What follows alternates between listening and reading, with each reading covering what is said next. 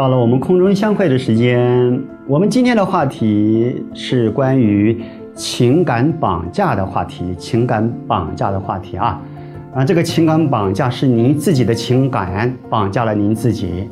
我把内容先说给各位听。当你失去理智时，代表您已被情感绑架。我再说一次，当您失去理智时，代表您已被情感绑架。好，这是我们来说一下。为什么我们在做事情啊，在做事情也好，在处理一件人际关系也好，事情也好，会失去理智呢？为什么，各位？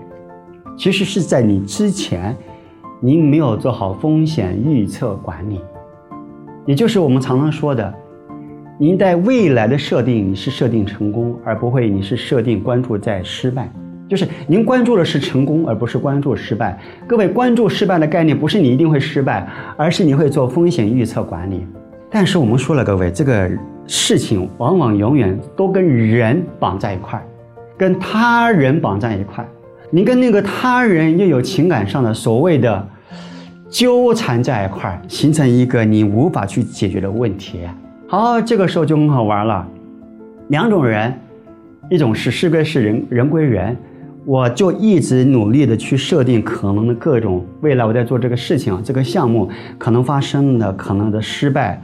因为所以等等等等的列出来，然后不断的在前进的过程里面，不断的改变方法、改变操作。当然，过程里面会影响到这个事情假定的是个事情失败啊风险的事情的人，但不管他，先不管他，先这么做。哎，你会发现事情来的时候，有可能这个事情风险一来的时候，不是你原先想假定好的，但是你会冷静，因为它是个生态，你一定有办法处理掉。但是另外一种人呢，只要面对人的感情的处理就烦，不愿意去面对他，他就屏蔽自己，算了算了，人不会那么倒霉，我不会那么倒霉，一定不会发生这个事情了。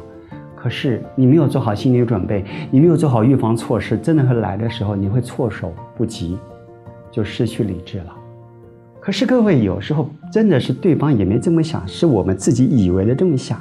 所以我常常想，这个情感的绑架。尤其成年人来讲啊，孩子不算哈。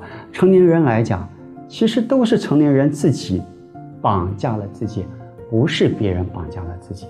所以各位，你只有成了，关注了失败，理智的处理事情，我们才会得到更好的人际关系。所以不要害怕前面的风险预测管理啊，不要被自己的情感绑架。有时候是我们这个想太多了。拜拜。